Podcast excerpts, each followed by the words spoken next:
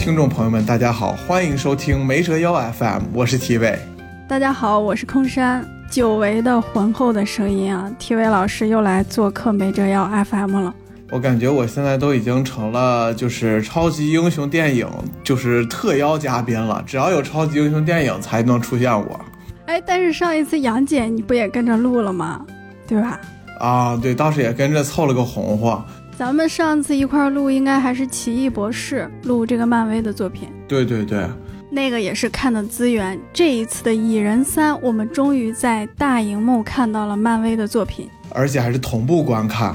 对对对，这已经是快三年半了，第一次漫威电影重返内地大荧幕。对，我们上一次在电影院看到漫威作品，应该还是复联四之后的那一部蜘蛛侠。对，蜘蛛侠二英雄远征就相当于第四阶段。其实虽然黑豹上了，但其实它这个它是和迪士尼加的资源一块上的嘛。对对，所以相当于第四阶段，我们就完全没有同步看到任何。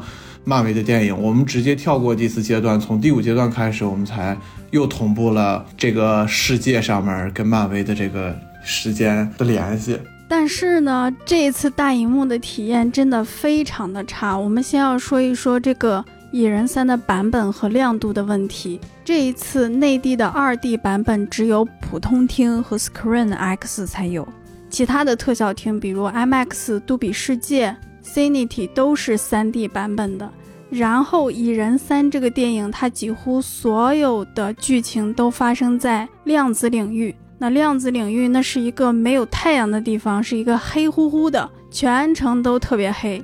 就是这不是三 D 和二 D 的问题了，它是一个你完全看不清楚的问题了，就直接影响到这个对影片信息量的一个减减少。和你的注意力集中的这个问题，我就觉得这个后期转至三 D，包括亮度这一块，我觉得通过这个电影有了个集中的一个爆发式的那种体现。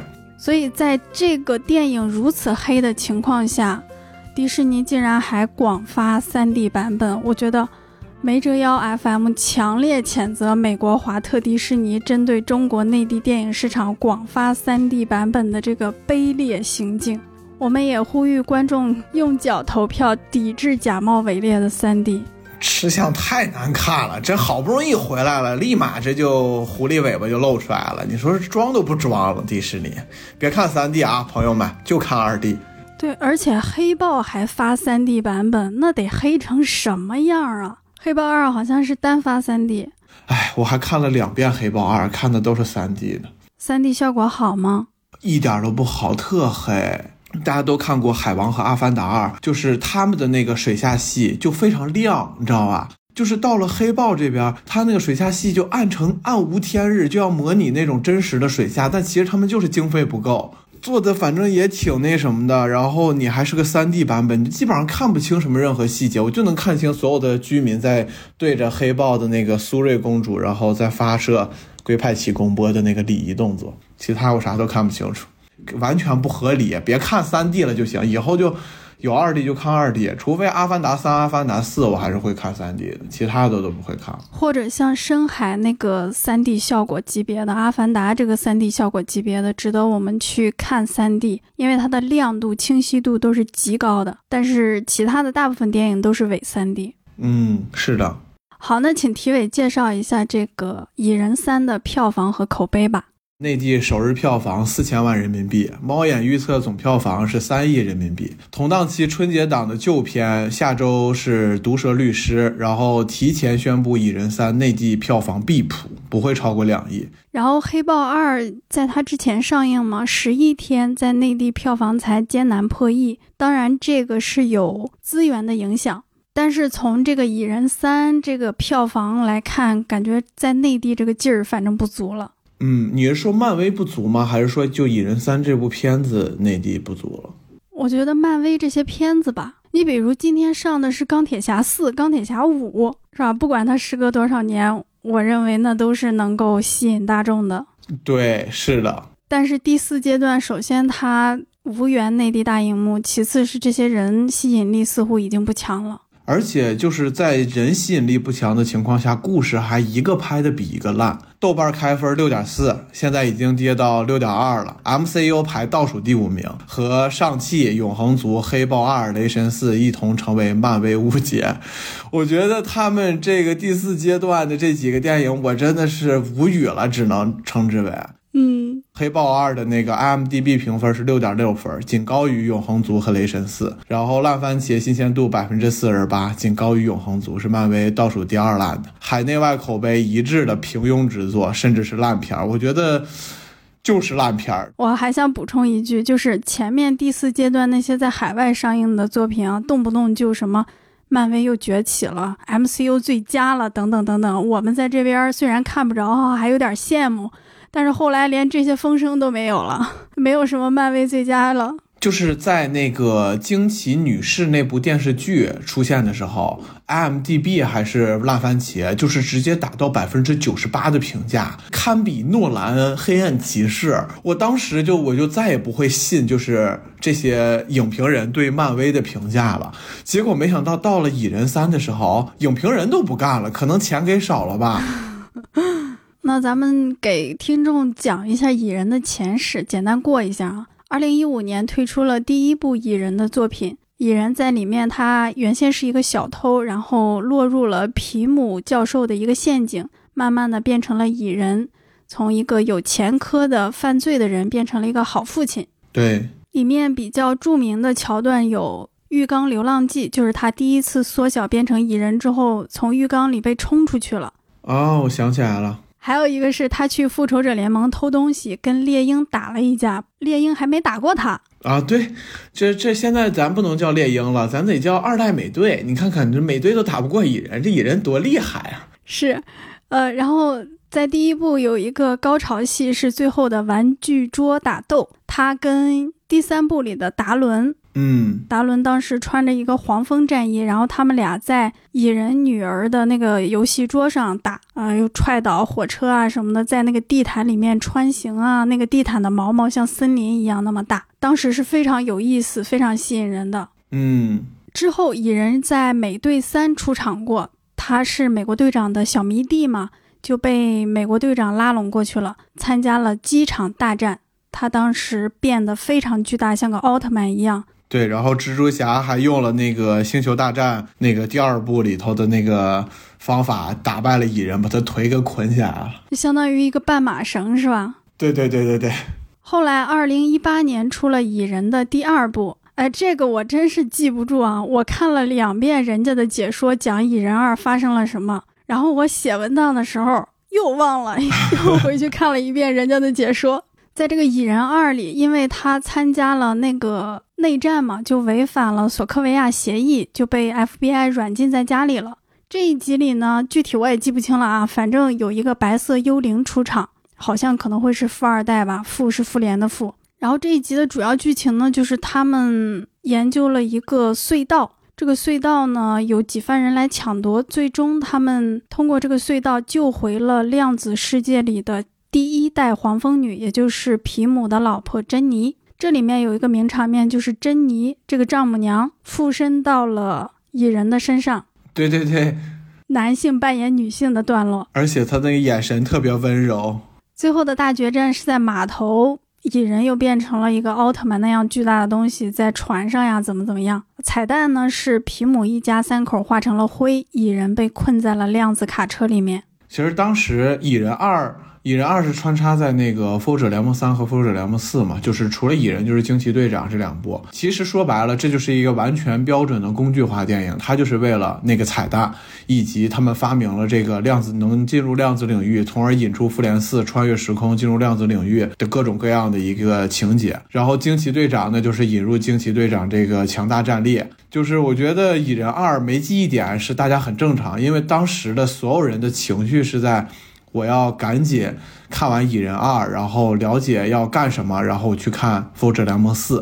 所以它的核心，我觉得就是那个彩蛋。所以蚁人上一次亮相就是在二零一九年的《复联四》里面，他被一只老鼠放了出来，就跟体委说的，他们研究的那个量子隧道呀，这个皮姆粒子呀，帮他们穿越了时空。穿越时空有一个重要的点是蚁人。在那里拔掉了钢铁侠心脏上的电线，制造了一个小混乱，因为他们要偷宝石嘛。然后从而导致那个他们复联成员的计划成功了，然后洛基成功的去到了那个时间管理局，然后引出了洛基剧集，也算蚁人有点作用吧。主要是给各个角色铺路，对，给这个重要剧情铺路。那蚁人三也是这么个作用。是他肯定是，虽然有很多的上述列的名场面什么，但是我对蚁人一二的唯一能记住的一个角色是那个墨西哥裔，就是他每一次都在叙叙述故事，絮絮叨絮絮叨在那块，嘿 man，还在那话唠，对，那话痨一顿说。其他蚁人我真的不管是反派还是蚁人自己，还是黄蜂女，还是那个皮姆汉克博士。我靠，我完全记不住他们。到了蚁人三，我就知道他们进入量子领域，那个墨西哥人肯定不可能跟他们进去。嗯，所以我就觉得蚁人三怎么可能好看呢？果不其然，它就是不好看呀。为什么大家会觉得蚁人三会好看呢？我没有对蚁人三抱过任何期待。那你来介绍一下这个漫威的这几个阶段，还有蚁人三它在 MCU 里的位置吧。到目前就是前三个阶段，一共有二十三部影片嘛。从钢铁侠第一部，零八年，十五年前了，然后到蜘蛛侠二，英雄远征这个系列被称之为无限传奇的 Infinity Saga，主要讲就是无限宝石和灭霸。然后我觉得这一段也是漫威最光荣的历史。然后从第四阶段，也就是二零二零年开始，然后。一直到第六阶段，这个阶段被称之为多元宇宙传奇。然后第四阶段呢，首先开山之作黑寡妇，黑寡妇盼星星盼月亮的独立电影，然后一直到现在的黑豹二，然后查尔斯那个黑豹的演员然后去世了，然后他就是第四阶段现在没有任何的集结电影，他就相当于是承上启下的一个过渡阶段。他一共有三个任务，一是送走了经典成员黑寡妇、黑豹。还有女雷神，然后二是推出了上汽、永恒族、纳摩，还有宙斯这些人，乱七八糟。三呢就是打开了多元宇宙，嗯，蜘蛛侠三、奇异博士二，还有包括洛基的剧集里头出现了三株同框。然后能一拳打出多元宇宙的阿美丽卡，墨西哥裔，也不知道为什么叫这么个名字啊！再吐槽一遍。然后到了蚁人三呢，就是第五阶段的开篇之作，首次在大荧幕推出了大反派康。然后康呢是在洛基的剧集里面的最后一集出现过一次，被洛基的变体希尔维一刀捅死，从而捅出了这么多康。然后在二零二五年的复联复仇者联盟五将会推出。康为大 boss 的电影《康之王朝》，这差不多就是在蚁人三的前后的一个故事的简介吧。嗯，咱们录《奇异博士二》的时候，体委说蚁人二和惊奇队长是漫威最烂的，什么电影也烂不过这俩。那现在你的排名有变化吗？太有变化了，我这排名肯定是雷神四呀。到了第四阶段，真的是烂片看的太多了，我都麻了。就原来漫威的烂片，我觉得现在都是中游水平，甚至中上等水平。钢铁侠、美队以后再也不会有了。还有雷神四愿意跟你续约，你竟然不说好好的拍雷神那个电影里面，全片只有贝尔在认真的演演戏，其他人那是干嘛的呀？我就心疼贝尔呀，贝尔一个蝙蝠侠来你漫威宇宙演了一个，就是根本就看不出来这是贝尔的一个角色，然后人家演的还那么认真，还减重，对，还减重，然后其他人完全不这个，他们是真真把漫威当游乐园了，他们是真去玩去了，就完全没有演员的道德感，我觉得。哪怕就黑豹二、蚁人三被称之为电影，我觉得雷神四都不配称为电影。我觉得那是主演们在拍真人秀，或者说在拍一个综艺的感觉。嗯，我对雷神四的评价就是泼皮无赖式电影。我认为迄今还没有哪个漫威电影能与雷神四匹敌，它单独列出了一个阶段、一个水平。对。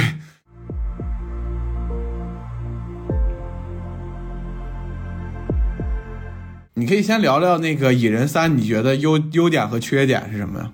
我就先说说这个缺点吧。其实看第一场戏我就很气愤，我认为他是在消费这个朔灭之后，也就是这个大家化灰之后，这个穷人的处境。他塑造了一个看起来很有正义感的小女孩，这个小女孩就很关心那些穷人，说他们回来之后也没有房子住，很穷。我要怎么跟他们对抗警察什么的。但是我想请大家回忆一下蚁人的第一个镜头。哎，请问蚁人这个人叫啥来着？朗斯科特，就叫斯科特吧。这个斯科特，他走在阳光明媚的街道上，那么多人冲他笑，跟他合影。他去咖啡店买咖啡，他还跟他的老婆一起走过红毯，出过书，录过电视节目等等。你能看出来任何一点这个城市、这个世界不好吗？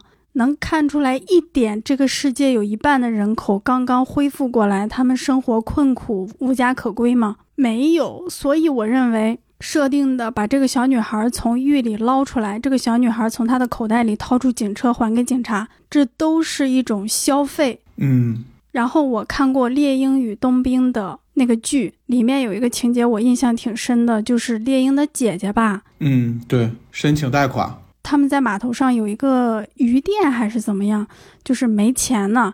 然后猎鹰，你一个拯救过世界的战士，复仇者联盟的成员，你去申请贷款也申请不下来。你在那个办公室里坐在人家对面，是吧？拿文件掏这个掏那个，人家就说这个贷款批不了。那么多人都来申请，我觉得那还算是一个稍微用心一点的设计，能让我们稍微体会到一点这个朔灭之后这个世界。那些人回来之后有怎样的困境？但是到《蚁人三》里，它完全就是一个廉价的消费。完全同意。我当时以为《猎鹰与冬兵》的时候，他们一直在讨论这个朔灭的事儿。我以为漫威可能是因为同时期我们就疫情了嘛。嗯，我觉得可能那是漫威对一个现实的反思。没想到那竟然是巅峰。唉，对。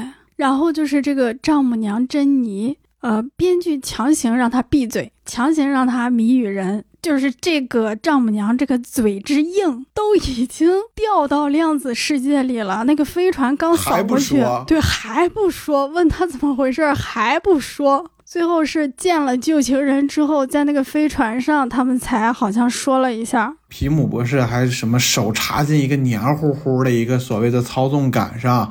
然后这时候霍普就已经忍不住了，说：“妈，你必须跟我说，你别现在说。”然后他说：“好吧，我说。”然后就从头又回忆捋了一遍。再说一下，就是他出现的那个情人，珍妮出现的情人啊，也是一个就是好莱坞的一个喜剧演员吧，一个老派的喜剧演员。我还以前小的时候，我记得我比尔莫瑞，对对对，我看过好几部他的电影，我不知道他出现的意义是什么。然后一开始很和谐，然后莫名其妙的发狠。然后这个人就再没出现过了。你是要引入，就是在漫威宇宙里面引入一个新的角色，承担一个什么什么东西吗？他也不是像收藏家那样，就是很重要的一个角色。就感觉为什么要出来这样一个人形角色呀？而且他自己都不称为自己为人类，他到底是人类还是说原子世界里的人也可以长成那样，还是怎么样？就莫名其妙，然后就出现了，然后莫名其妙就再也没有了。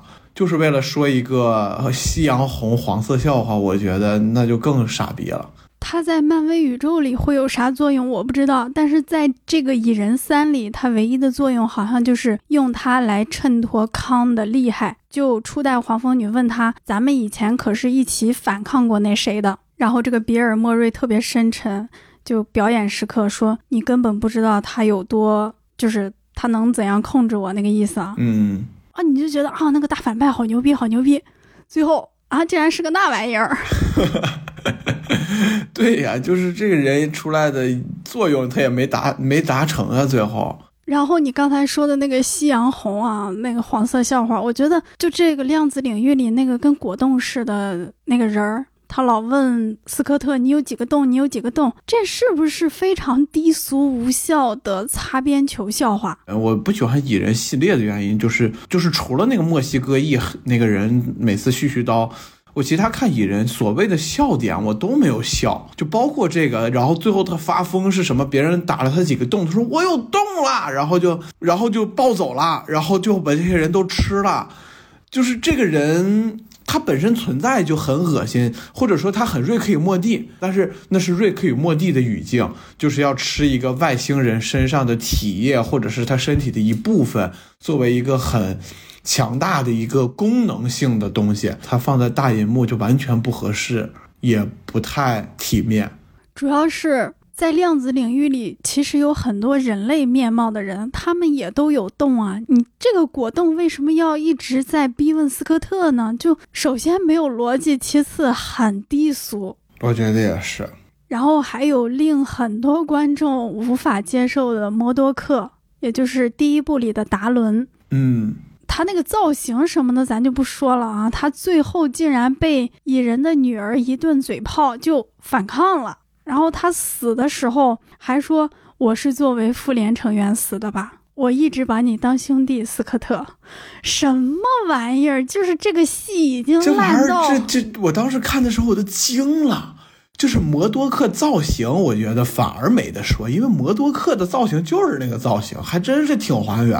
就唯一就是人家摩多克有头发，这达伦没头发。但是就是摩多克作为漫威一个经典的反派，他虽然在这个影片里面很傻，但他真的是一个漫威很经典的一个反派。而且他自己推出了一个自己的剧集，动画剧集，那个剧集就是很三俗、很下三滥那种，就是类似于瑞克与莫蒂那种，讲的就是摩多克的日常生活，就是他作为一个大头宝宝，他怎么样融入这个社社会环境。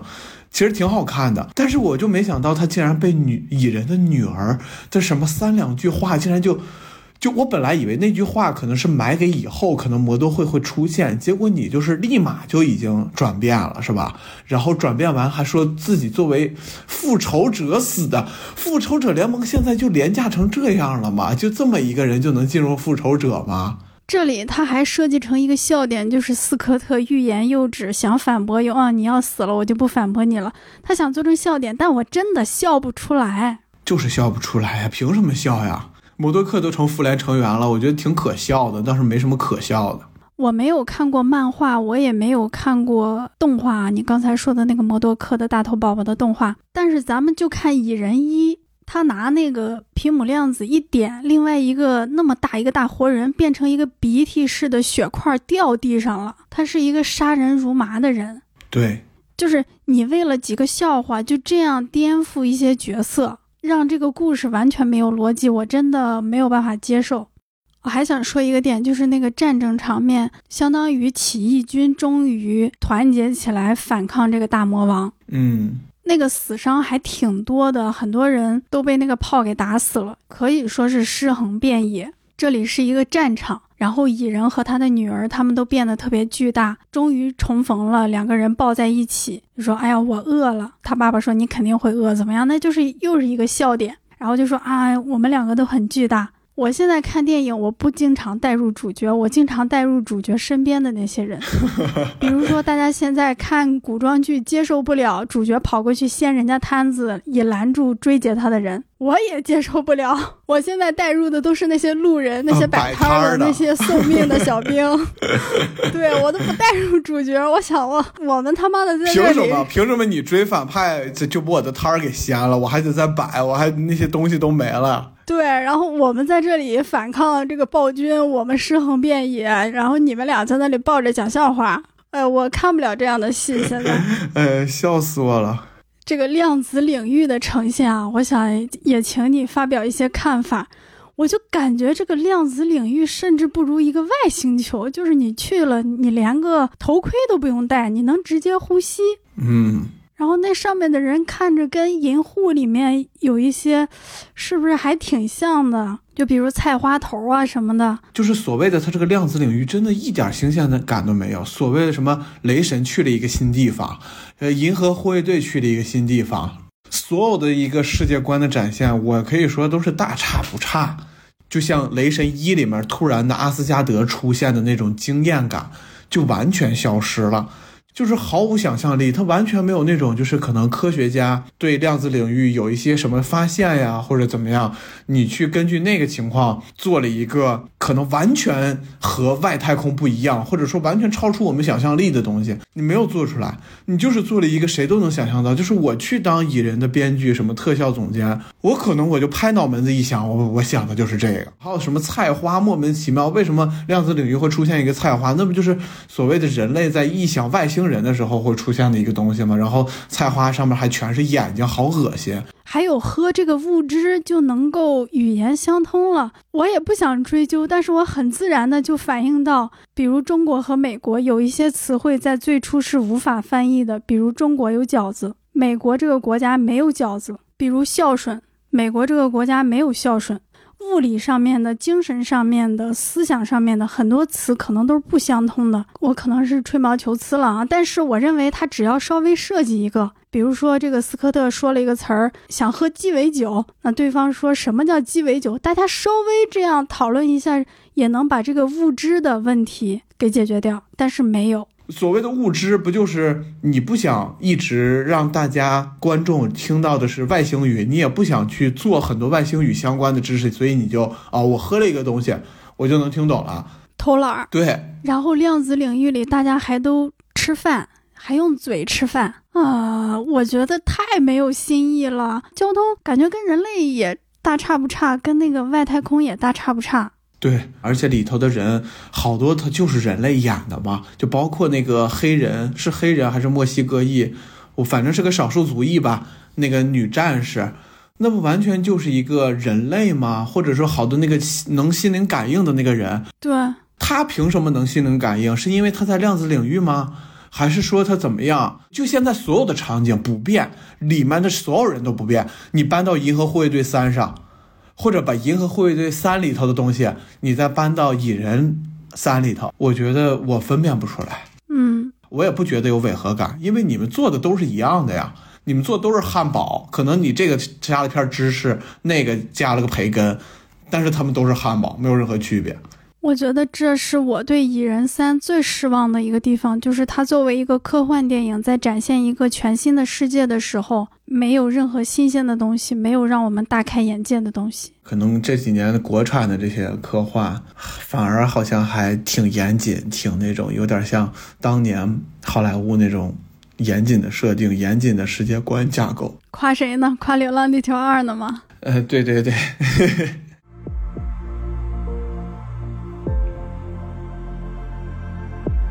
那你觉得这个电影有什么缺点、优点吗？就上来蚁人的那个啊，我获得了什么样的能力，然后一段蒙太奇混剪，然后他啊兴高采烈、风华正茂。我不知道具体哪个电影有这样的情节啊，但是我从小到大看过的电影，我觉得我看过十四集以上类似于这样的桥段。可能我唯一现在能想到的最近的是那个《失控玩家》。啊，然后最后结尾再来一段一模一样的，然后突然一个他的暂停，然后啊会不会出现什么事儿？是不是我害的？然后又啊我不管了，无所谓。就是你到底是英雄吗？还是说你是一个你就是一个每一次都被迫卷入一个事件，然后你被迫解决的这个这个情况？然后就是富二代的问题，就是又是一个所谓的蚁第三代蚁人吧，Cassie，蚁人一里头小的时候 Cassie 多聪明一个小女孩。然后第二部包括也出现 Cassie 很多，他就是别看他是离异家庭孩子，他一直都很爱他的爸爸，也很爱他的妈妈。嗯，然后到这里面莫名其妙就进监狱了。你不就是为了致敬一下《蚁人一》里头斯科特是从监狱里头出来的吗？然后蚁人三代蚁人就得有同样的经历，然后就莫名其妙的又是天才科学家，然后发明了一个。什么哈勃望远镜能能望的是量子领域，然后就是第一次给蚁人这个主角展现这个哈勃望远镜，都不是第二次啊，第一次把这个哈勃望远镜开开，就出现了这么大的事故，那你咋研究的呀？合着你前面都不是呗？你就是第一次成功了，就直接就把这一家人就吸进去了，然后这一家人也特别好，全都看这个孩子的学生作业。就一家人都在那个附近，然后一家人就被吸进去了。然后我再说一眼，你前面说的那个到量子领域不用呼吸的问题，我告诉你，到量子领域必须得靠面罩呼吸。为什么呢？复仇者联盟四，你所有的成员是不是都是戴着头盔和面罩进的量子领域？好像是。对呀，那你如果要是说你进量子领域可以呼吸氧气的话，你为什么在复仇者联盟四的时候，所有成员都要穿上量子战衣？战俘，你是为了 HT 卖玩具吗？你是为了什么？也就是说，你已经在拥已经拥有的设定的情况下，你又打翻了这个设定，变成了一个很随意的东西。然后蚂蚁进去的那一刻，我就知道这蚂蚁以后肯定得帮他们。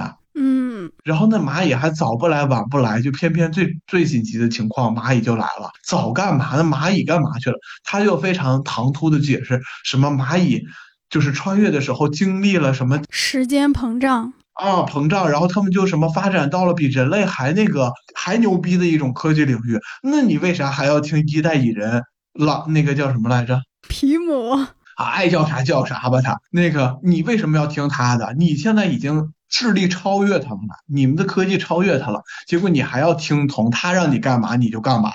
他让你起义你就起义，蚁人只要戴那个头盔说你们冲，然后这些蚂蚁就哦一下就全冲上去了。皮姆在那里气定神闲的迈着那拽的二五八万的在那走着。哦，他就是孔明吗？给我个孔明，料机如神。你放屁，你根本就不知道你那些蚂蚁过来了。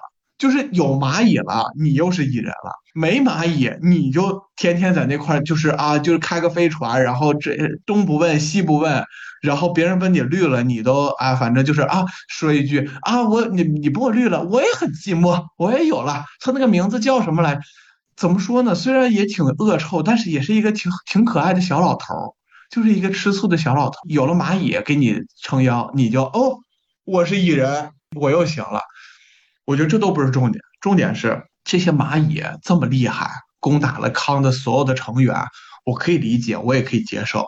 那最后二代蚁人真正需要他帮助的时候，蚂蚁呢？蚂蚁不是把那个康给带走了吗？给卷走了吗？然后康莫名其妙的就又出现在了那个主控室。蚂蚁呢？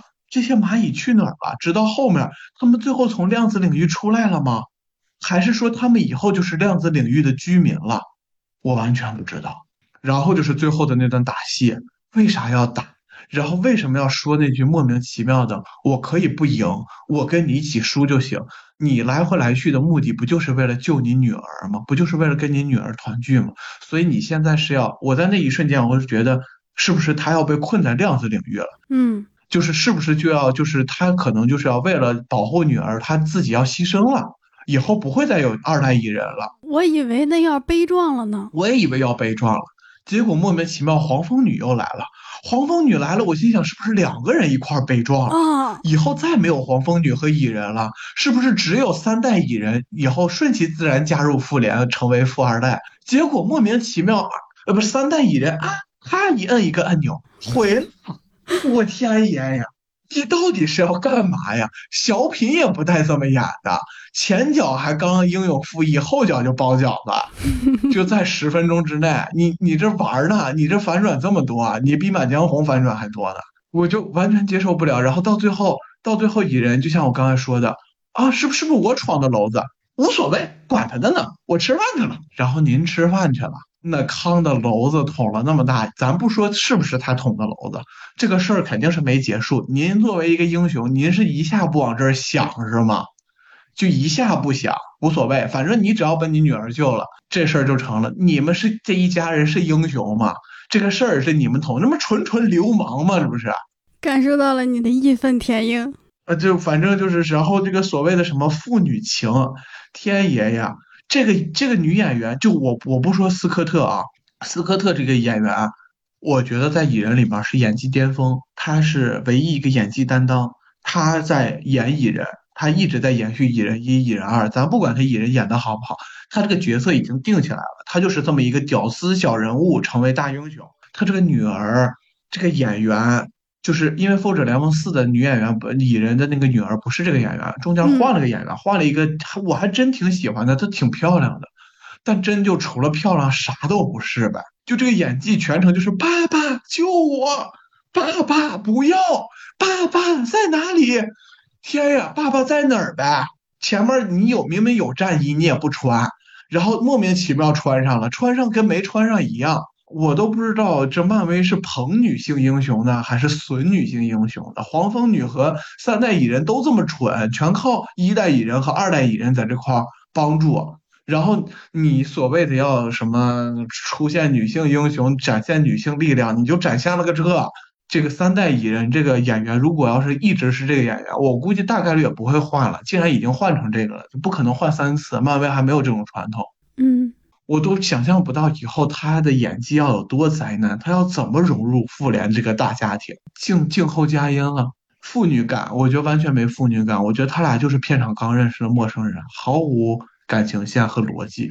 我觉得蚁人的就差不多就到这儿了，再聊聊康吧。有一个非常关键的剧情点就是，这个康他想要修好这个飞船，然后离开。嗯，因为在量子领域里，他不能操控时间。那么起义军知道康要离开吗？知道这个暴君要走了吗？如果知道，他们还会冒着生命危险发动起义、发动战争吗？这个非常关键呀！最关键了。如果要是起义军知道康要离开的话，我觉得起义军就应该帮康了。他们想尽办法帮助康离开。就好比说这个秦始皇。他说：“哎，其实我不是统一六国，我就是把我这个飞船修好就走了，我去别的地方大展身手去。那六国还会派刺客拼命去刺杀秦始皇吗？” 呃，是啊，当时就是凯西他们不想让这个康出去毁灭真实的那种宇宙、真实的那种地球啊、人类生活呀，他们才发表演讲，要求这些起义军咱们来一块干掉他。但是你没有告诉他们真相。确实也挺不是东西的。然后还有你刚刚提到嘛，就是蚂蚁不是把康给卷走了吗？后来不知道康又怎么回来了。嗯，那我想问，如果康当时没有阻止蚁人进入时间门，就蚁人他们一家子全都回去了。嗯，那么康是不是站那等一会儿就能把那个球核心动力给拿起来，然后继续收拾自己的飞船呢？好像还真是。这这里面人都是在帮对方的吗？因为最后怎么杀掉的那个康是又往那个能量球上面塞了几个变大变小的提姆粒子啊，才把康给吸里边啊，怎么碎里边？对的。要要是康当时我就站那儿等一会儿，站门后边等一会儿，是不是就没这事儿了？是不是那个球就能保住了？必保住呀！他就直接就，如果他们回去了，康就直接从球里头就。把那个球放进去，然后把那线一通，康走了。还有这个，我我觉得这都是剧情 bug 了啊。还有这个康，我看着他挺废物的，就是连蚁人这一家子他都弄不过。蚁人他们可是就严格说没有超能力，对吧？他是战甲能力，嗯，是的，体术的能力，会开枪什么的。哎呦，康连他们都打不过。怎么最后那几个康开会的时候还说咱们都没杀掉，他们给杀掉了，而且他们已经发现多元宇宙怎么样了？你们这么多康干不掉这一个废物，这一个废物被蚁人给弄死了，你们这将来怎么跟复联打呀？天呀，我真的是，这你说完我更觉得可笑了。就这个康，当时我看的时候，我刚刚都忘说了，强如灭霸，就漫威现在最成功的反派就是灭霸。强如灭霸，就是亲自跟自己的手下们一块儿打这些英雄们。你这康，我靠，就真的不下去，在那个船舱里面急呀！哎呀，那个急，那个难受呀！你倒是下去呀！后面后半夜了，起义军都已经来了，蚂蚁都来了，你才下去发了几个烂波，那那真的就是相当于是超人的热视线光线，你下去终于把这些人给解决了。早干嘛？你下去打去，你急什么呀？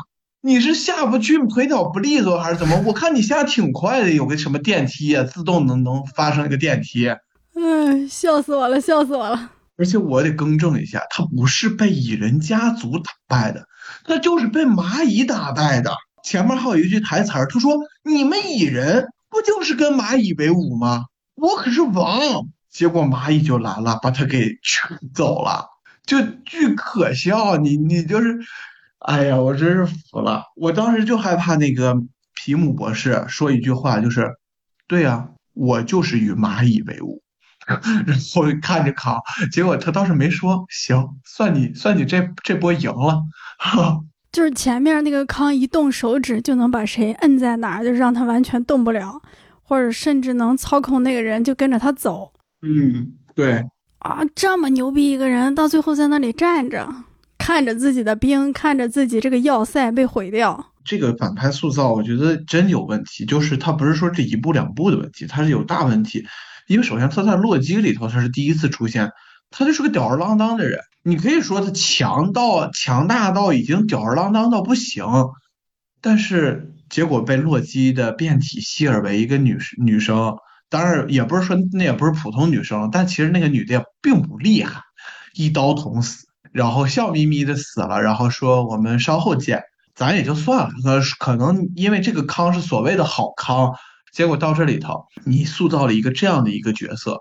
咱们再看看复仇者联盟前三阶段无限传奇里头的灭霸，灭霸一开始确实没干，就是确实没上，但是灭霸他的理念是，就你们这帮蝼蚁不值得我上，我就坐在宝座上，我就看看你们，我观察一下你们，直到复仇者联盟二结束了以后，灭霸发现我靠这帮人不能小觑，灭霸自己戴上手套说，我自己上。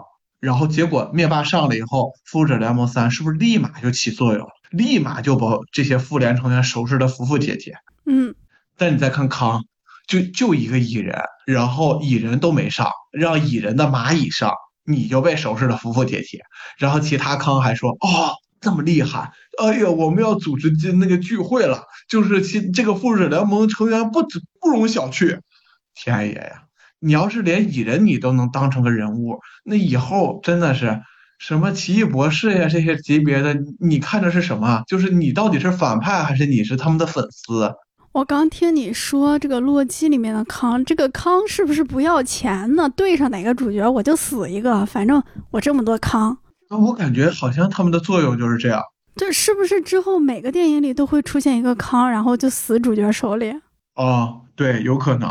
太弱了，我这他都不如那个什么九头蛇，肯定不如九头蛇。人九头蛇控制的势力多大呀？而且玩的都是心理。嗯，这个康真是啥也不会，啥本事没有。我觉得，既然他是瑞克与莫蒂的编剧，我觉得他都没有吸收到瑞克与莫蒂的精华。瑞克这玩这个人，他也老死，他也对自己的生命无所谓，但他在关键时刻，他是真能拿出来他那种统治力级别的表现。那截止到目前的康已经出场两次了，我觉得他除了就是不怕死，因为他有无数时间线，其他我完全没有看到有任何追赶瑞克的影。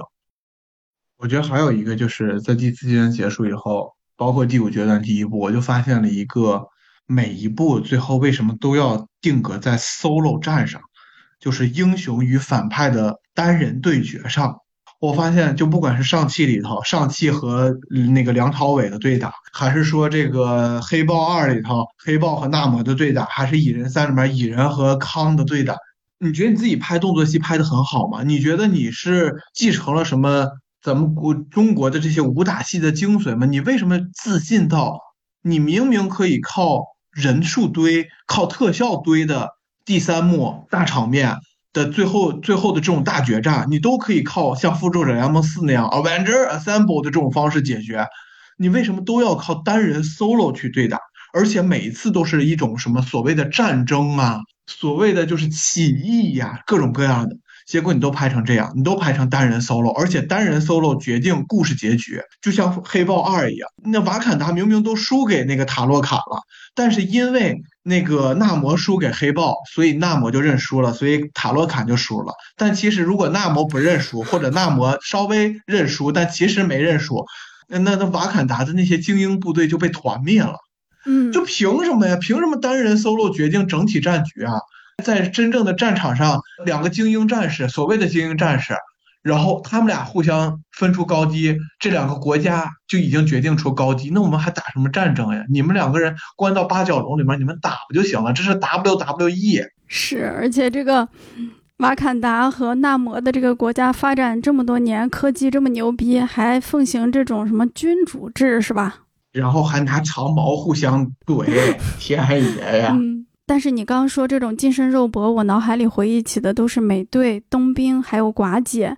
也就是寡姐，呃，飞到一个人的脖子上，就是在那个人身上旋转一圈，把那个人撂倒。还有美队，他能够，呃，怎么着？他那个人在空中转一下，还能踹好几个人。然后冬兵，甚至冬兵的那个走秀，在那个车顶上走过来，都那么帅气。我觉得那才是明星魅力，动作戏的魅力。现在没有这些东西了。而且他们即使是这么有魅力，他们也没作为最后一幕出现。那这个所有宇宙的康集结在一起，他们是要干嘛呢？这个康的议会，其中好像还有三个是特别重要的一个跟法老似的，还有一个忘了。忘了，笑死我了。那个跟法老的，你确实得记住他。他那个在漫画里头呢，就是康最早的设定，就是他是一个来自于三十世纪，有可能是神奇四侠的神奇先生的后代。他也叫李德，他掌握了时间的那个秘密以后，第一时间穿越的就是回古埃及。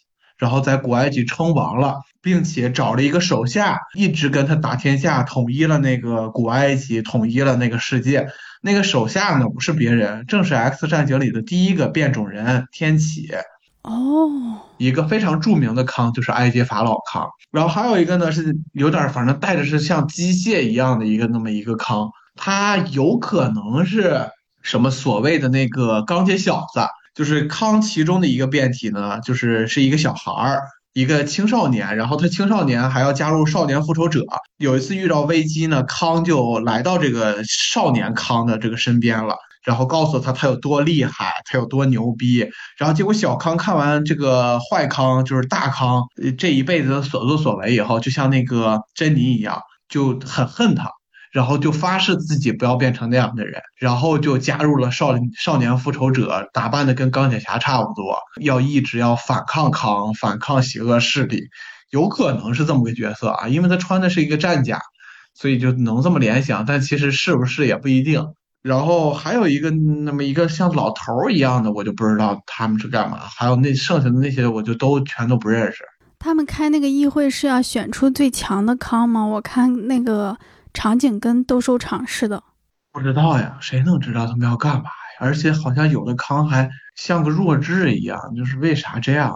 但是他们出现的方式你可以注意一下，就是所有康出现的方式是一个矩形的蓝色方块，然后把那个人给传送过来。那个出现方式和《奇异博士二》里头就是神奇先生的出场方式一模一样。所以有可能是在铺垫吧，但是我我现在还还在恨自己，为什么还在注意这些小的细节？有必要吗？哎，我记得那个咱们录《奇异博士二》的时候，你说现在看漫威就是靠情怀硬撑，你还撑得住吗？啊，我我快撑不住了，我有点儿，就是我现在被架在这儿了，我感觉，就我看惊奇女士的时候达到了一种顶峰。就因为我当时我知道我不看惊奇女士，我看不懂惊奇队长二。惊奇女士真的超级难看。如果说剧集就是电影里头是雷神四最差，如果说综合剧集加电影，惊奇女士就又又能比雷神还能独一档。哇，就那种难看的是。雷神四，你就觉得啊，他们热闹，他们在儿戏，他们在不负责的表演，不带脑子看，你还觉得哦，我看个特效，我能看到雷神，我能看到这些什么女雷神什么乱七八糟，你还能看惊奇女士，你完全不知道你该看什么，就你只想把电视关掉，我就硬着头皮，就类似于那种像学习一样，就类似于像做题一样，在复习一样，我在看那个惊奇女士，我真的。无数次的想要把那个电视剧关掉，我去看一些真正有用的东西，但是我就是害怕我看不懂《惊奇队长二》，所以我一定要看完。然后最后看完，我就哎呀，就我为什么要浪费这么多时间看它？我还每周我还要把它下载下来放到电视上看，我就恨自己呀！我就真的就恨自己，为什么要这么做？我为什么不能离开漫威？所以当我有一天我真的就是不看的时候，我可能这一部都不看了，什么电影什么的。我真的就不了解你这个世界了。等哪一天我都已经不在意，我不出现在漫威的博客里头，漫威的没折腰里头，你们可能江湖上也就没有没有我看漫威的传说了。哎，你说过你有一个朋友，自从钢铁侠死了之后，一部漫威都不看，连那个什么三株同框都不看。不看。他后来还一直坚持着吗？嗯，他说我死都不会看了。然后再加上那个现在拍这么烂，他说哎呀，幸亏退坑了。在他的记忆里，《复仇者联盟四》以后再无漫威了，就我觉得挺好的，我好羡慕他呀！哎呀，人家真明智，退的早，没受苦，退的那个时间点非常的合适，就正好《无限传奇》那一段，我觉得也是漫威最好的一部分啊！就这多多元宇宙这一部分，真的，哎天呐，救命呀！那你能再讲讲这个最后一个彩蛋，洛基出现，他怎么有点眼含热泪，还是说表情很复杂的看着那个康？那段是啥意思？就是单纯的害怕，没有什么别的情绪。他就是因为复那个洛基影集里头那个洛基变体希尔维一刀捅死郝康，我还得再加个引号啊，郝康。然后结果就捅出多元宇宙，然后无数个康就出现了。然后原来洛基的那个 TVA 时间管理局里面立的是三个所谓的时间管理者的雕像，但他们其实都是康的傀儡，就是好康的傀儡。然后结果他再去看的时候，他发现那个雕像已经变成了康的雕像，也就说明在那个时候 TVA 已经归康管制了，也就意味着康要全面的，就是就是出现在。漫威的这个宇宙里头了。对于洛基来说，那是他第一次亲眼看到这个被捅死以后新的康，所以洛基就非常害怕，因为他已经知道这件事儿已经成真了，就是洛基相当于同步了我们已经知道的事儿了，然后为洛基第二季铺垫。但本质上这个彩蛋，哎呀，但又没有，就是个小预告片儿，你可以把它理解为。他有没有这个彩蛋都无所谓，这彩蛋都不好看了。你说这漫威，哎呀，我真是气死了。好，我们说了这么久，也没说过《蚁人三》的优点是吧？你认为这个电影有什么优点吗？短，俩小时还短。哎，就比黑豹短，比阿凡达短，就是我这这我近期看的电影里头都最短的。现在拍电影怎么咔咔就全拍那么长？这个电影短。看完以后，我还能看着人类。每次我看完电影以后出来都是后半夜，都是那么一两点了，我就只能骑个车自己一个人在孤独的街道里头回去了。刚看完一个烂片儿，哎，然后还得熬夜。你说说吧，这这次看完以后，哎，才十点钟，还行。我本来觉得他那个无限可能性，就是一群艺人出现还算个优点，但你一说瑞克与莫蒂，我感觉好像也挺一般哈，就是有那么多前作在前面。然后就是我看完这个电影特别黑嘛，它特别黑，我回来就睡了个午觉，睡得特别香。咱俩这都是这个电影对咱们现实层面就是启发的一个优点，我觉得挺好的。嗯，强行说一个吧，就是我跟你提前说过，就是蚁人在变成超级大的时候，然后有一幕是他第一幕出现是烟雾特别大，然后他只露了一个眼睛的光，然后缓缓出现，有点像奥特曼。我觉得那一幕，呜，我就最起码我发出了个呜这样的一个赞叹。就虽然蚁人变大过，但好像第一次相对于其他的角色，他变得是更大的一种程度。惊艳还是惊喜，反正就是还不错吧。就那一个镜头，为时一秒钟。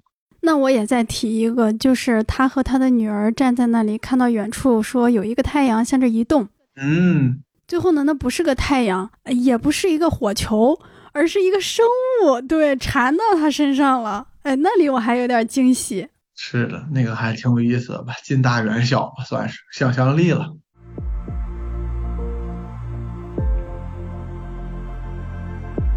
那请你来锐评一下漫威几个阶段的反派。我觉得超级英雄的，就是成功之处，能成功，他必须得有一个好的反派，而且这个反派不是光实力强。他得是价值观强，就是他看似是个反派，他做了很多不好的事，他杀人，但是他的价值观吧，你一想还真正确。尤其你站在他那个角度上想，美队三里的泽莫，泽莫男爵，他就是相当于他是索科维亚那个陷落的时候，他自己家人都受害了，然后他就想报复这些英雄。他报复的方式是他发现了很多英雄里头的裂痕。这些英雄理念中站不住脚的地方 bug，然后他就挑起了一场内战，非常强大且非常睿智。他知道他自己就是个普通人，他他撑死就是有钱。美国队长和钢铁侠打架，然后冬兵在旁边站着，那个就是泽莫挑起来的，是吧？对呀，好厉害。对他很厉害，他挑起了英雄内战，而且永久性的改变了复联的格局嘛。要不复联三就不会那么惨烈嘛。所以泽莫这个。不管是他在剧情上，还是他本身的这个人设，他都是一个强大的反派。还有一个被大家忽略的是《蜘蛛侠一》里头的秃鹫，就是秃鹫是一个本来是收拾那些灾难现场，你们英雄就相当于给英雄们擦屁股的，我就是靠给英雄们擦屁股为生。结果你钢铁侠连英雄擦屁股都不让我干，你把我逼到绝路上了，所以我只能当强盗了。我用这些呃高科技武器，我去来抢劫。但与此同时，我爱我的家人，我爱我的女儿，尤其在那个汽车里头跟那个彼得·帕克的那场对峙，互相都知道自己的身份，然后互相的试探，互相的那个博弈思想和那个他们彼此之间的那个碰撞，我觉得特别精彩。然后他到最后，他也没有说要杀死蜘蛛侠或者怎么样，他还是动了那个一个父亲的心。我觉得他就有血有肉。然后就是那个黑豹里头的 Killmonger，他是谁呀？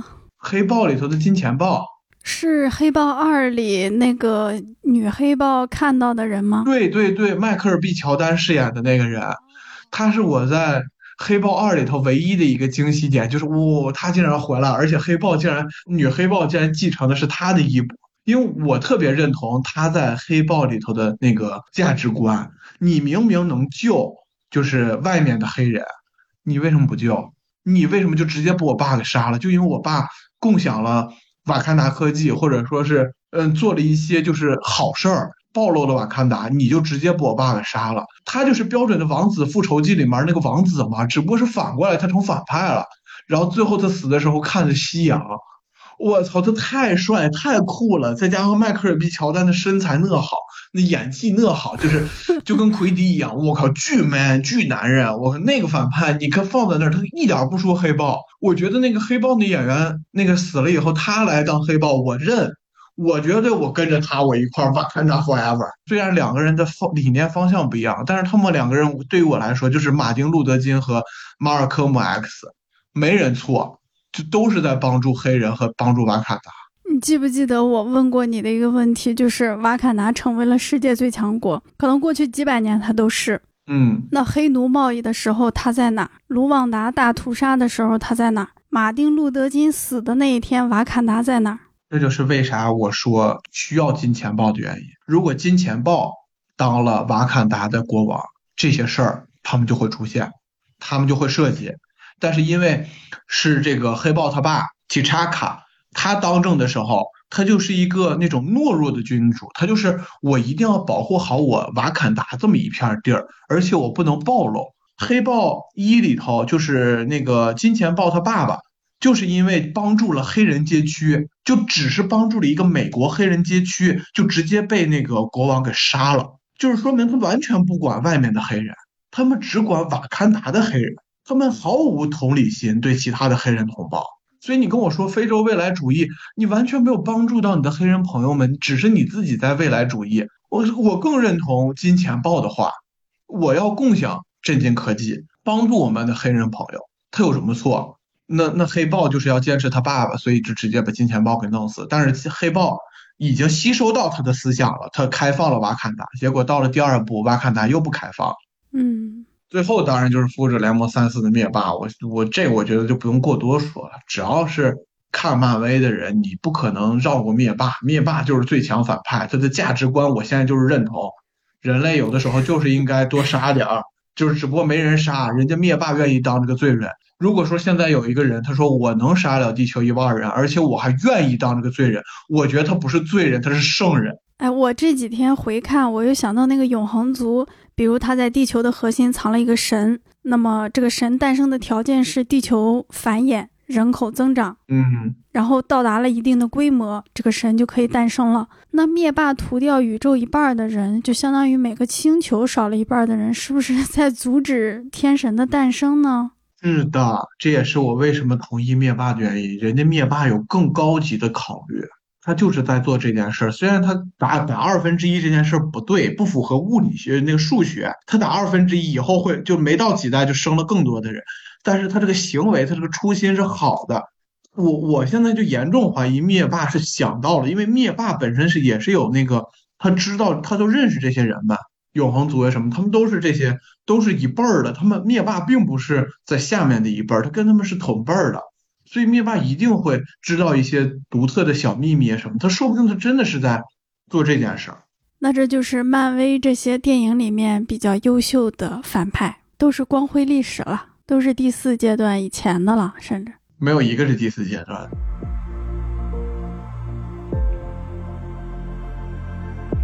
好，那我们就锐评一下这个富二代吧，富是复联的富。你先评价评价这些富二代。啊，我先数一数有哪些富二代啊？小蜘蛛、寡姐的妹妹叶莲娜、女黑豹、包括跟女黑豹同时崛起的这个钢铁之心，对，还有蚁人的女儿，这是电影里面的啊。我非常愤怒的一个设计就是遍地在走青少年天才科学家的道路。对，小蜘蛛天才科学家自己研究自己的战甲啥的，女黑豹不用说了啊，黑豹第一集出现，她就是一个女科学家啊，瓦坎达的科技巅峰。还有这个钢铁之心，好家伙，出来比女黑豹那个科技水平还高。不但自己造了这个钢铁侠的战甲，还自己研究出了能勘探震惊的一个机器啊！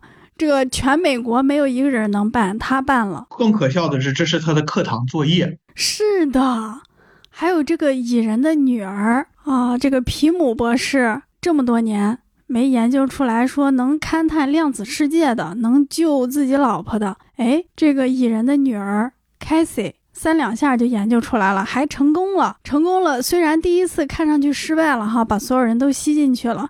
人家回来之后，立刻一敲键盘就打开了一个时空门，然后能直接把他爸妈接回来。我真受不了这种遍地行走的青少年天才科学家，还都是富二代。哎，我觉得他们就是真的是想吃钢铁侠红利想疯了。就原来的漫威里头只有钢铁侠这一个天才，就是绿巨人虽然是天才，但他的天才远在钢铁侠之下。这钢铁侠一死，全冒出来了呗，就这相比之下，本来蜘蛛侠就是算除了钢铁侠以外最聪明的小孩了，结果现在蜘蛛侠对比这些人。蜘蛛侠最蠢了，最笨了，还得靠钢铁侠留下来的战甲呀啥的才能挺一挺。人家别的都自己直接我自己上手制造。然后人家钢铁侠的那个战衣都需要马克一、马克二一代一代的往上叠，你钢铁之心上来就造了一个就是最牛逼版本是吧？能什么二次加速呀，什么三次加速，直接就胸炮什么的一下全都稳定，就是方舟反应堆也被你造出来了是吧？反正就你就厉害。啊，那你厉害吧？我就不看你了，你爱厉害厉害就。对，您才十几岁吧？有二十岁吗？没有，十九岁是自己说的。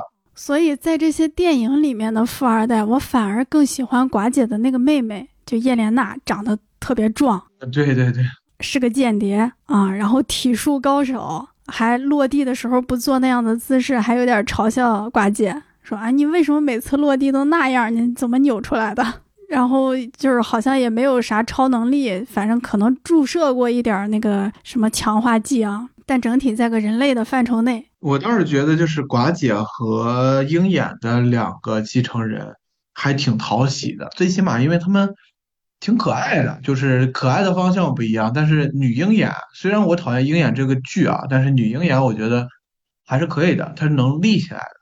就包括这个黑寡妇的妹妹，我我觉得她有一种。就别样的性感，就不知道为什么，就这个演员皮尤，我特别喜欢皮尤这个演员，就他的这种性感吧，特别反人类，就有一种，就真的是那种女性之美，而且是女性力量之美的那种展现。哎，这个皮尤真的是有点五大三粗啊，他跟那个黑豹里面的那个护卫队那些就是还凹凸有致还细腰的不一样，他就是我就是五大三粗，我就是有劲儿。他真有点像那种俄罗斯的那种，就是那种搏击运女运动员那种感觉。嗯，这个演员也挺可爱的，我很喜欢。你展开说说这个女鹰眼吧，她到底是怎么回事？我觉得可能很多观众都没看过鹰眼的剧集。没看过的不用看。女鹰眼呢，就是鹰眼有有一天突然去纽约了，全家玩去了，结果在纽约碰着了一个富二代，这个富有的富啊，不是富者的富。这个富二代呢，从小就喜欢鹰眼，别人小孩都喜欢钢铁侠，喜欢美队，他喜欢鹰眼，为啥呢？因为他当时在纽约大战的时候，正好看着鹰眼耍帅了，全让他给看着了。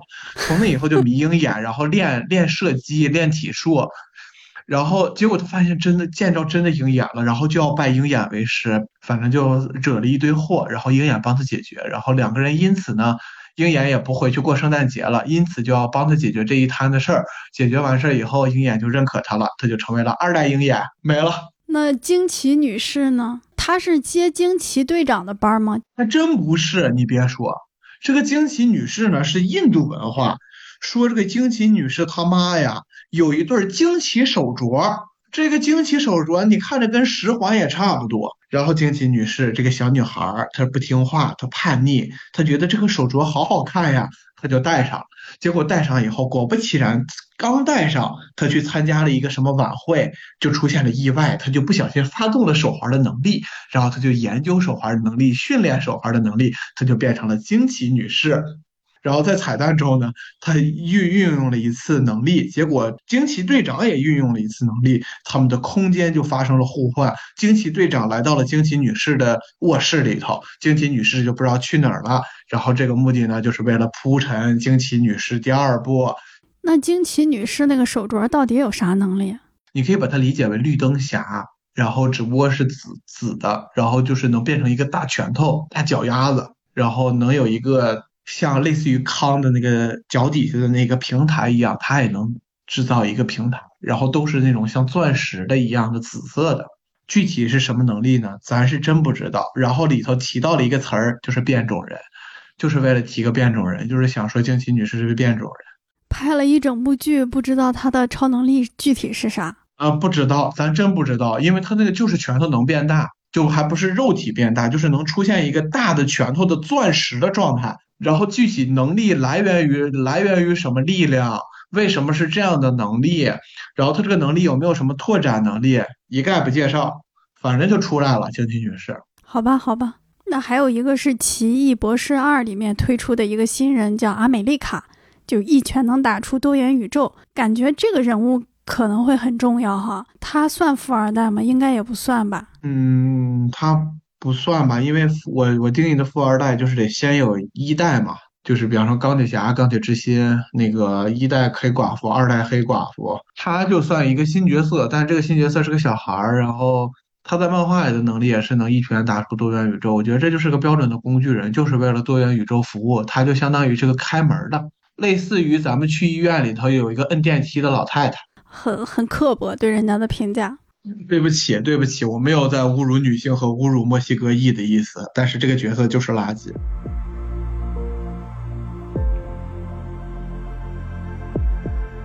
综合回望一下第四阶段吧，因为到黑豹二也算一个结束嘛。体委主要来讲一讲吧。梦幻般的开局，然后大变式的结尾。我们回望一下第四阶段刚开始，旺达与幻视的电视剧推出，代表第四阶段的开始。直到前七集。我们都觉得《旺达与幻视》的剧集质量很高吧？我相信没有一个人不会承认吧。就是它是漫威完全不一样的一个方向也好，拍法也好，耳目一新。对，就是非常的耳目一新。而且当时我们得到的消息是，我们期待多年的黑寡妇终于有独立电影了，我们还能在院线上见寡姐一次。然后带有中华民族特色的上汽要出现了，刚刚获得。奥斯卡最佳导演的这个我们国家的导演赵婷要拍《永恒族》，然后《蜘蛛侠三》好像要有三蛛同框。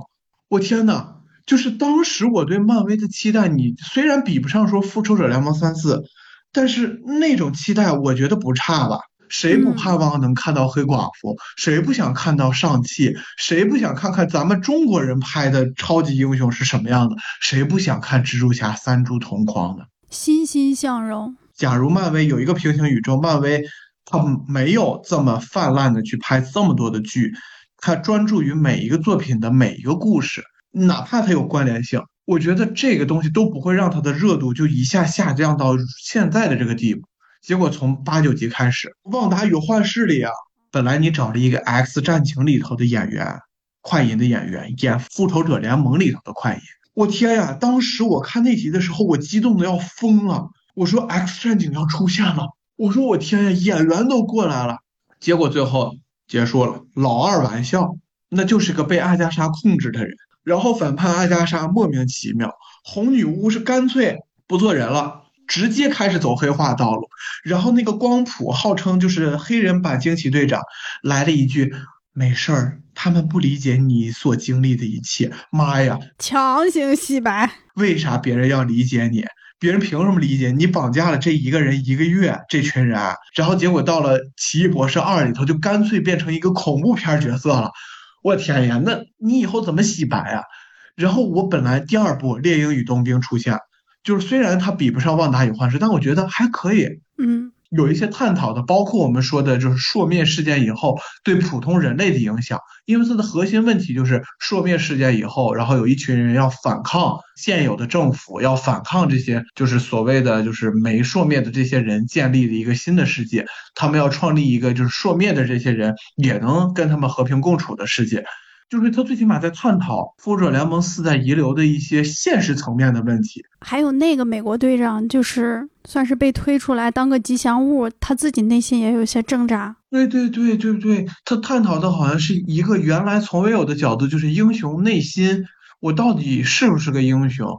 我到底应该怎么做？我作为英雄该怎么做？我作为一个强大的人类该怎么做？最后的收尾结果也是一团糟。洛基也是一开始把洛基的基调定的那么高。我靠，真的那个洛基拍的有血有肉的，我当时就是看哭了。就是哪一幕呢？就是这个洛基是复仇者联盟一的反派的洛基，也就是说他当时还是一个顽固不化的一个坏人。然后他在看了自己另一条平行线，也就是我们这一步一步看过来的洛基，从雷神二到雷神三到复仇者联盟三，然后这一步一步洛基的成长，直到他自己的死亡，他自己就看哭了，我也看哭了。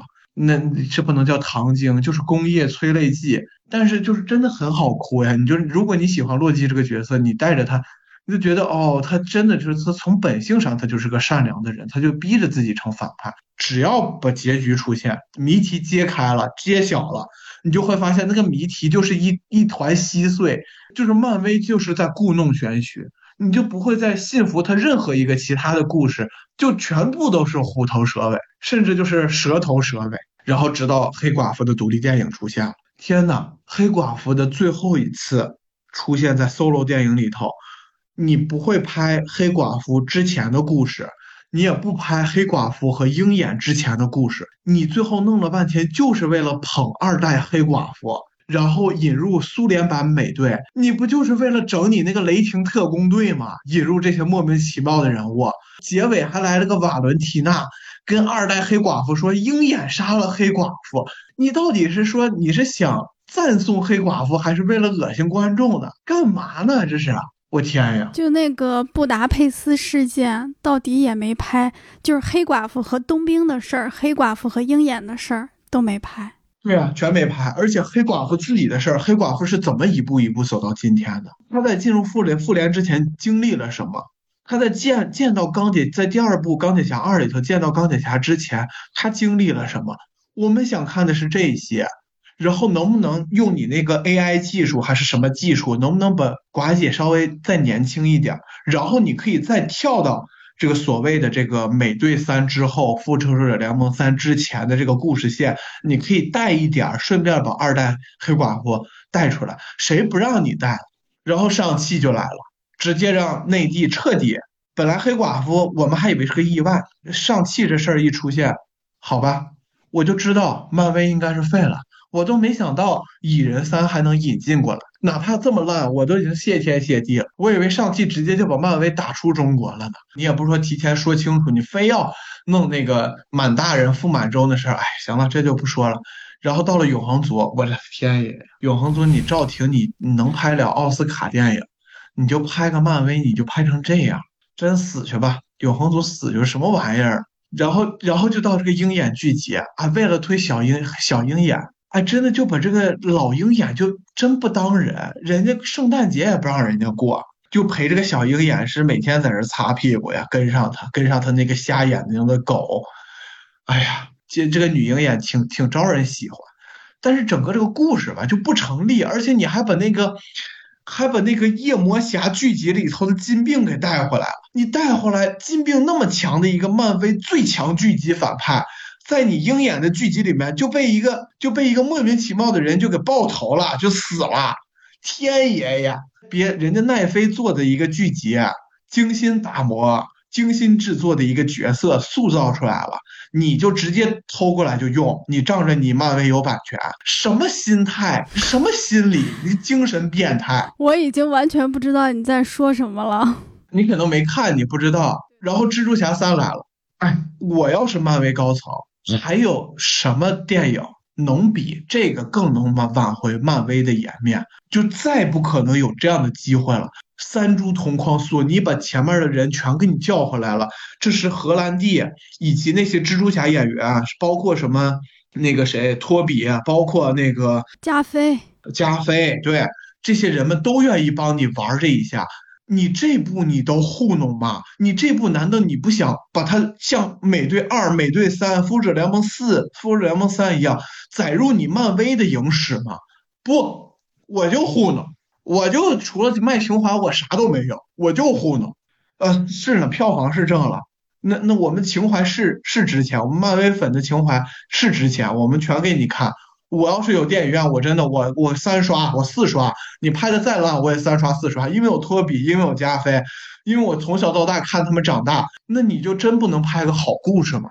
咱们在《奇异博士二》那一期讲过，就是蜘蛛侠三的票房这么高，到底是一个好信号还是一个坏信号？大家可以去听一下。然后月光骑士我就不说，我觉得月光骑士是我剧集里面第四阶段我最喜欢。就是除了旺达与幻视，它保持着一个从一而终的一个相对来说中等偏上的一个质量，嗯，所以月光骑士我就不喷了。然后奇异博士二你又开始了，我再给你来一个，给所有人降智，真的，奇异博士二我必须再说一遍，你把 X 教授一个这样的福克斯经典角色给叫回来，我们所有人都喜欢 X 教授，喜欢金刚狼，你把 X 教授叫过来，结果 X 教授回来让你红女巫把头给拧了。哎，我就我永远我想这一个，真的就如果漫威评价十大噩梦，十大就是恶场面，我这个永远都是我的第一名。你有病是吗？就是你刚才的那个金病也就算了，金病是奈飞的剧集里头角色，咱算 X 教授深入人心吧。X 教授这么多年了吧？你叫回来，你卖我们粉丝情怀，我们吃你的情怀，我们给你钱，我们把钱给你。漫威，我我也看两遍，看三遍行吗？结果您您直接把 X 教授让红女巫直接把头给拧了。本来在金刚狼三就死的够惨的，你又让我再看，我真的永远我都不敢看 X 教授这个角色，太惨了。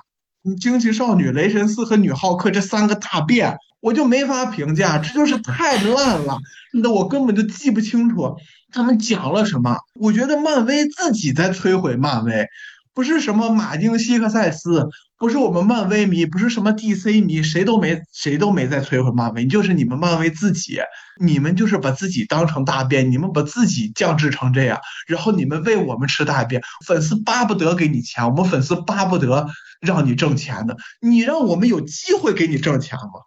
真的就是你拍成这样，你让我们以后怎么信任你？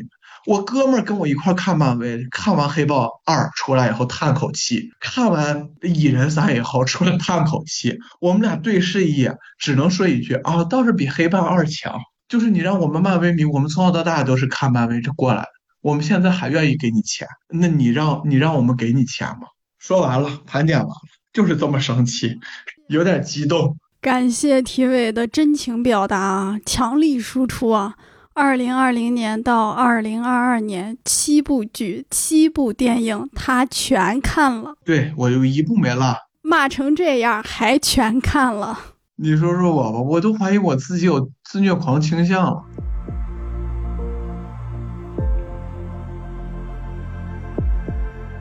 好的，那我们就往前看第五阶段，蚁人三是开启。然后你有哪些期待？补充个信息是，漫威自己也意识到我刚才提到的所有问题了，然后他们自己开了一个会，反正媒体爆出来的情报就是，他们认为漫威第四阶段漫威全面输，然后迪士尼全面赢，因为靠漫威的这些剧，漫威把迪士尼家给做起来了。真的超奈飞了，他们竟然没说大话，他们真的超过奈飞了。然后，但是漫威自己本身的剧情也好，特效也好，各方面都是全面失败，他们自己认了。然后他们号称从第五阶段开始，他们要好好专注于故事，然后把已经拍好的东西，然后再补拍一些东西，然后其他的一些质量偏低的剧集呢推迟，比方说本来要在今年上映的《回声》《钢铁之心》。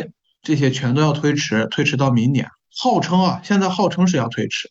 然后今年唯一确定下来的两个剧，应该一个是《秘密入侵》，一个是《洛基》。其他的现在都不能确定。那请问《秘密入侵》讲的是什么？这个也是我比较期待的一个漫威的剧集，因为它紧接着《蚁人三》嘛，但是它不会讲多元宇宙的故事，它讲的是《惊奇队长》里头的那个死骷髅人那条线。死骷髅人呢，它的最大的特点，它能模仿人类以及超级英雄。它模仿人类呢，就能模仿到这个人类的记忆、他的习惯、他的癖好，它都能百分之百模仿。然后模仿超级英雄呢更牛逼了，就直接能模仿这个超级英雄的所有超能力，没有任何的打折。天呐，死骷髅人就可以扮演成超级英雄，潜入到超级英雄的团队里面，与这些超级英雄一起执行任务。所以说不定我们在前面第四阶段看到的某个超级英雄或者某个角色，早就被死骷髅人给替代了啊。比方说，我现在就特别希望《雷神四》里的雷神是死骷髅人，根本就不是雷神。就是漫画里面就是已经演了，就是很多很多的故事了，就已经这些英雄已经经历了很多大事件了。结果到秘密入侵的这个时候，突然发现那些人根本就不是你们熟悉的英雄，只是死骷髅人里头的一个士兵。哇，这个设定真是有点开挂，有点耍赖皮了。这怎么说都可以啊。它就是可以就拍成一种那种很谍战呀什么的。你看那个，首先现在明确的是，就是蜘蛛侠二里头的那个尼克弗瑞嘛，他就是斯库鲁人嘛。嗯。然后真正尼克弗瑞在太空上，然后这一步可能就尼克弗瑞弗瑞要回到地球，然后要去解决这个事儿，就是要调查到底哪个英雄或者哪个角色我们熟知的是早就被斯库鲁人入侵了，哪个人是真实的，哪个人是假的。真的就是可挖掘的点，包括演员的那个演技，我觉得都能展现的挺多的。如果他能把这个都拍砸，我觉得漫威真的没法说了就。嗯，还有你期待的吗？银河护卫队三我也挺期待，我觉得银河护卫队三应该会死人吧。就是一般银河护卫队，我看那个片头说说是片头是谁的颜色就谁就死。第一部是格鲁特的颜色，格鲁特死了；第二部永度的颜色，永度死。这一部是那个火箭浣熊的颜色。而且火箭浣熊在预告片里面整体表现的也比较消极，我感觉应该是火箭浣熊有可能要挂。嗯，因为护卫队应该是个洗头卑微的一个状态，能怎么诠释这帮人也是最后一步了。看看这帮人以后滚倒就专注于 DC 了，就看看这帮人要怎么散场。嗯，然后就洛基电视剧，洛基电视剧，我觉得第一季你不能说拍的好吧，但是它不差。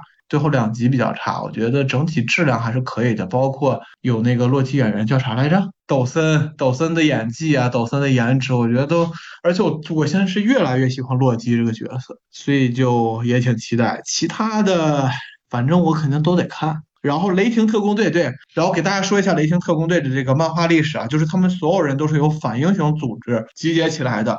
我们现在看到的二代黑寡妇、苏联队长。